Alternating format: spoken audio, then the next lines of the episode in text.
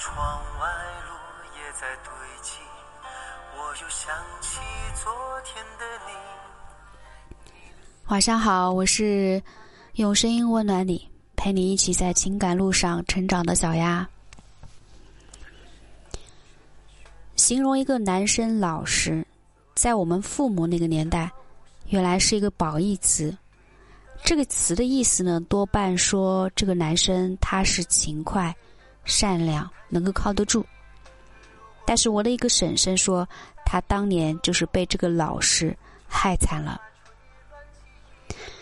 实际上，老实的人也分很多种，最好的一类当然就是代表老实本意那一批人，还有一些人只是看起来老实而已。这种人是。披着老实的外套，掩盖着自己自私的本质。我婶婶嫁的就是这样一个人，因为这个原因，婶婶一直到现在还在怪当初给她做媒的那个人。当年他们结婚不像我们现在，婚前还能够相互了解，好坏呢都是媒人一通说。而婶婶和她老公结婚之前，彼此连话都不敢说。婶婶娘家的条件不错，在周围是数一数二。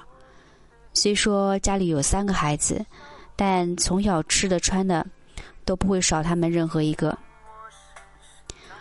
而她老公的家里条件不好，小时候还是属于经常挨饿的那一种。但她老公那时候有个自己的优势，个子高，皮肤白，读书的时候呢成绩也不错。虽然后来碍于家里条件。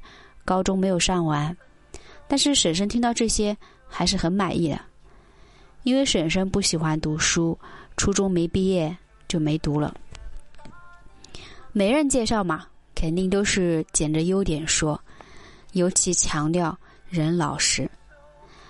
而婶婶家和老公家隔得比较远，呃，互相都不了解，所以只能把媒人介绍的东西视为判断标准。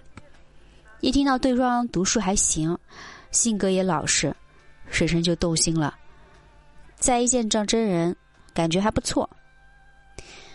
后来去了男方家，看到家里漏雨的房子，婶婶的弟弟就直接开口了：“这么破，连我家猪圈都不如，姐，你还是不要嫁了吧。”但是婶婶没有动摇。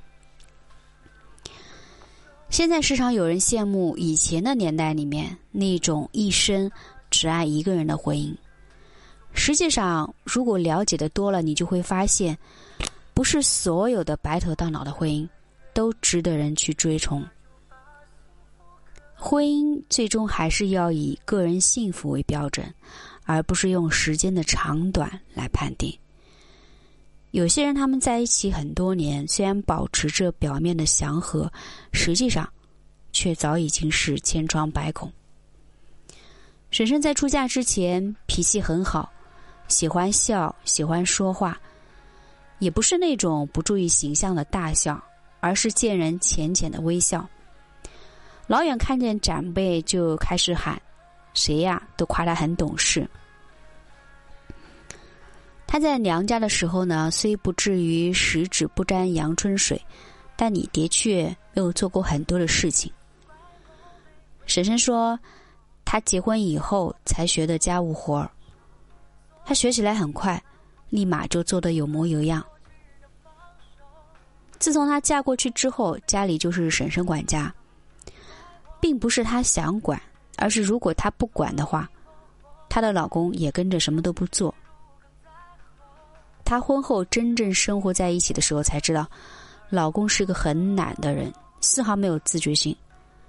就打个比方说吧，眼看着天要下雨了，衣服还晾在外面，如果婶婶不叫她把衣服收进来，她老公就会眼睁睁的看着衣服打湿，也不会动一下的。刚开始的时候还小声埋怨，也不好意思说他。时间长了，就变得大声的埋怨，嗓门也是越来越大，说话呢也越来越粗鲁。有时候着急起来的时候，就连婆婆一起骂，骂她没有把老公教好，结果现在害得自己受苦。而她老公呢，多半的时候都是沉默寡言，也不知道在想什么。在婶婶老公的心里，一直都认为他是一个泼辣不讲理的人，却从来不会思考他为何会变成这样。归根结底，就是婶婶一个人挑起了家里所有的导致。她认为自己很辛苦，希望对方能够体谅自己。但是她的老公从来都不这样认为，于是她的心里就会越来越失衡。婶婶说，以前在外打工，她老公工资比她低多了，不能吃苦，这里做两天，那里做两天，三天打鱼两天晒网，最后都悄悄跑回来，整天就知道羡慕别人做生意钱多，自己从来都不肯脚踏实地。她老公这个人在外人看起来的确是很老实的，如果对一个人好，就是实打实的好；如果有不满，就直接摆在脸上，压根不给面子，不会说任何的客套话，以至于有的时候她老公跟别人打电话，婶婶在旁边听的都着急，说他这样说话，自己本来就没有任何坏心眼，但容易得罪人。不过他对婶婶也是这样。有一次，婶婶下班回家不舒服，说不想吃饭就睡了。结果，她老公一个人煮了一盆鱼后，吃得干干净净，真的就没有再问过她一句话。他是一个不会关心人的人。婶婶一个女人成了家里的顶梁柱，还得不到一句安慰的话，只能用发脾气来表达不满。而她老公呢，只会认为这是她脾气暴躁所致，所以这是一个死循环。婚姻里有一种老实男人，最终能把淑女逼成泼妇。这种老实实际上就是披着自私的外衣，用一个人过日子时随遇而安的态度来敷衍两个人的婚姻，最终把所有的重担。压到了女人的身上。